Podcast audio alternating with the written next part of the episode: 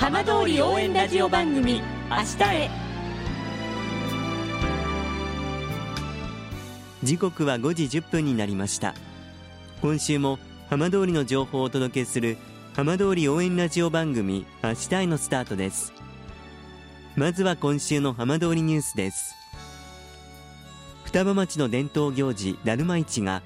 6日と7日 JR 双葉駅前で開かれました。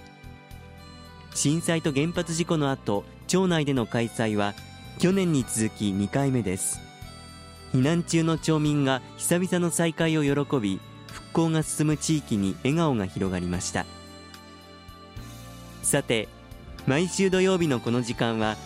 浜通りのさまざまな話題をお伝えしていく15分間。震災と原発事故から12年半。ふるさとを盛り上げよう。笑顔や元気を届けようと頑張る浜通りの皆さんの声。浜通りの動きにフォーカスしていきます。お相手は森本洋平です。どうぞお付き合いください。浜通り応援ラジオ番組明日へ。この番組はバッテリーテクノロジーでもっと自由な未来へ東洋システムがお送りします。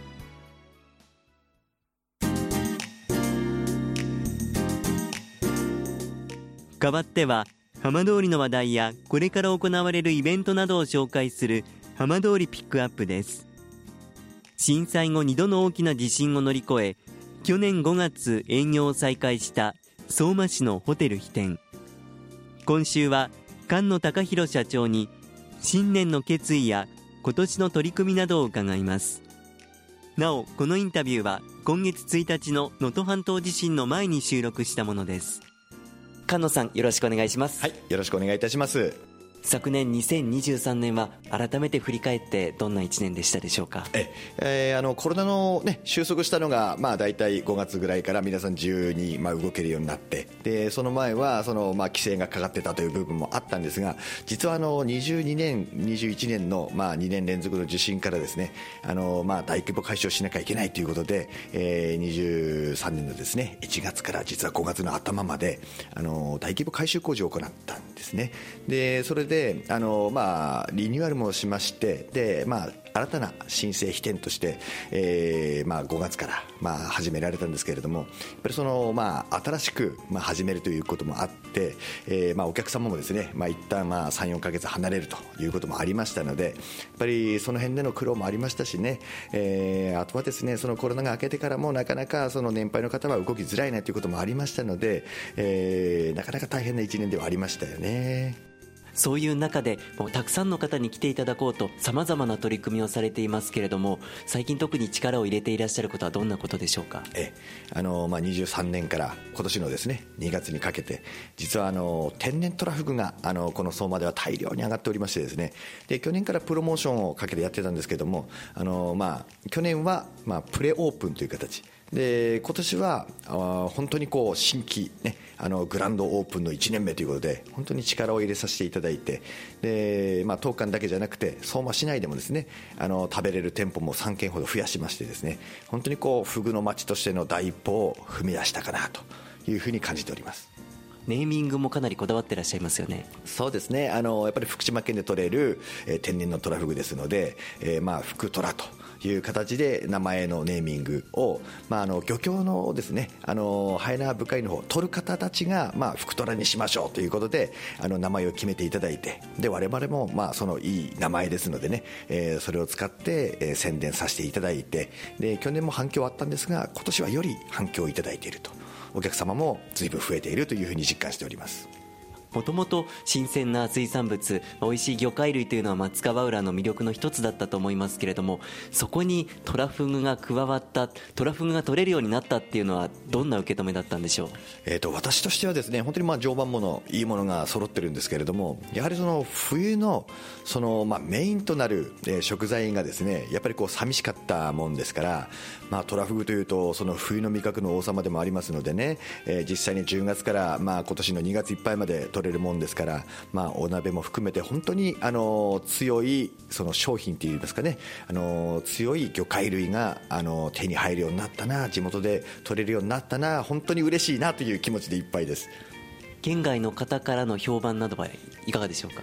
えー、まあ県内外問わずですねやっぱその天然のトラフグってもう歯ごたえもすごいですし、えー、噛めば噛むほど美味しさも出るんですよね。なのでこんな白身魚食べたことない、まあ、ここあのフグを食べる文化って東の方東日本の方は少ないもんですからやっぱりその地元の人でも食べたことないという人が多かったんですけれどもでも本当にトラフグ美味しいねというふうに言っていただいております。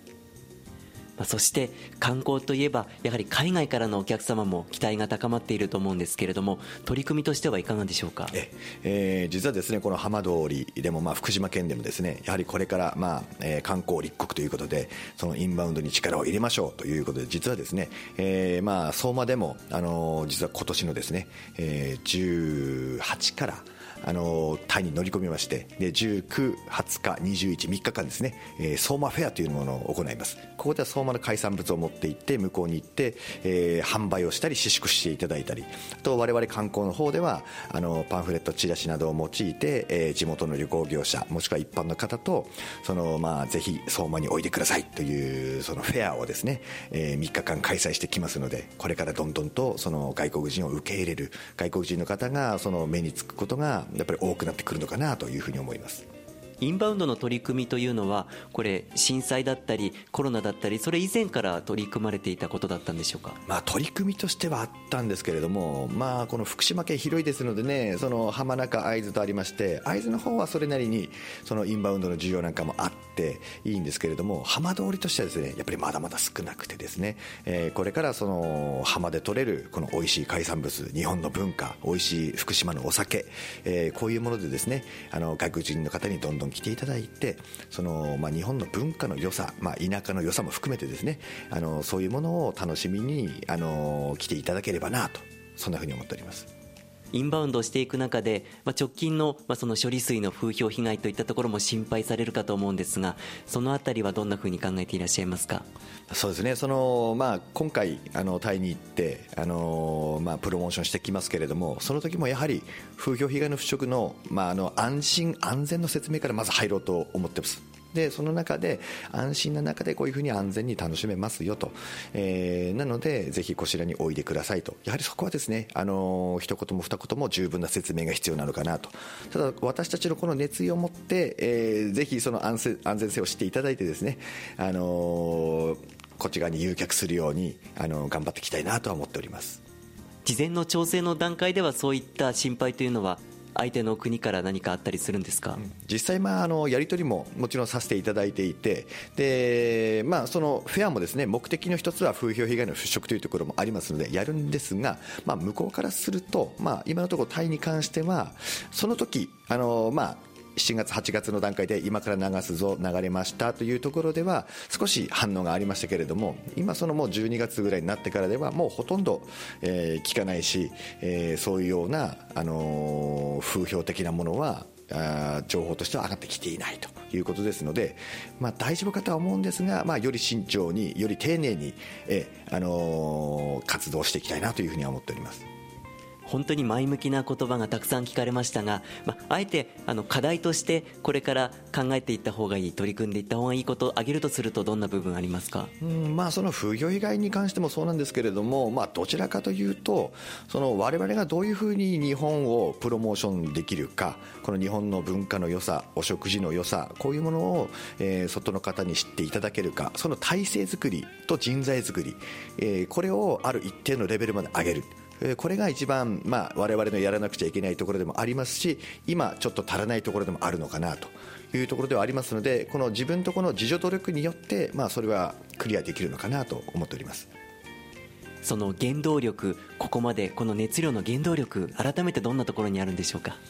っぱりその3.11を経験してでその後にボランティアとか、まあ、その他のことでもですねいろんな支援がありましたよねでその中でやっぱりこう我々もずっと感じるものがあってですね。でその後2回大きな地震がありましたけれどもそれでも皆さん応援してくれる、うん、その気持ちがやっぱりですねあの、まあ、私の中ではもうすごく残っているものがありますしだそこでもうここで諦めたなんて私はその今まで応援してきてくれた皆様の気持ちを考えるとそんなことはできないですよね。だそんなあの暗い気持ちじゃなくて、えー、皆さんに応援いただいた分、えー、より元気に頑張って逆に皆さんにも元気を与えられるような、えー、そんな活動をしていきたいなと。もうそれがあの心の、まあ、奥底にある部分ですね。では今年2024年の目標を聞かせてください、えー、もうより良い相馬にすると。でフグの町にもうフグの町相馬に私はしたいので、えー、そこに、えー、一歩でも二歩でも、えー、近づくと。これが今年の目標です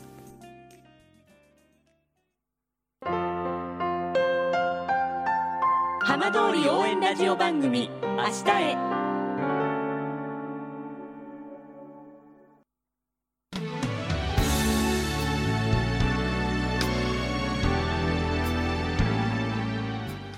浜通りの情報をたっぷりでお送りしてきました浜通り応援ラジオ番組明日へ。放送した内容は一部を除きポッドキャストでもお聞きいただけます。ラジオ福島のホームページからぜひチェックしてみてくださいこの番組はバッテリーテクノロジーでもっと自由な未来へ東洋システムがお送りしました。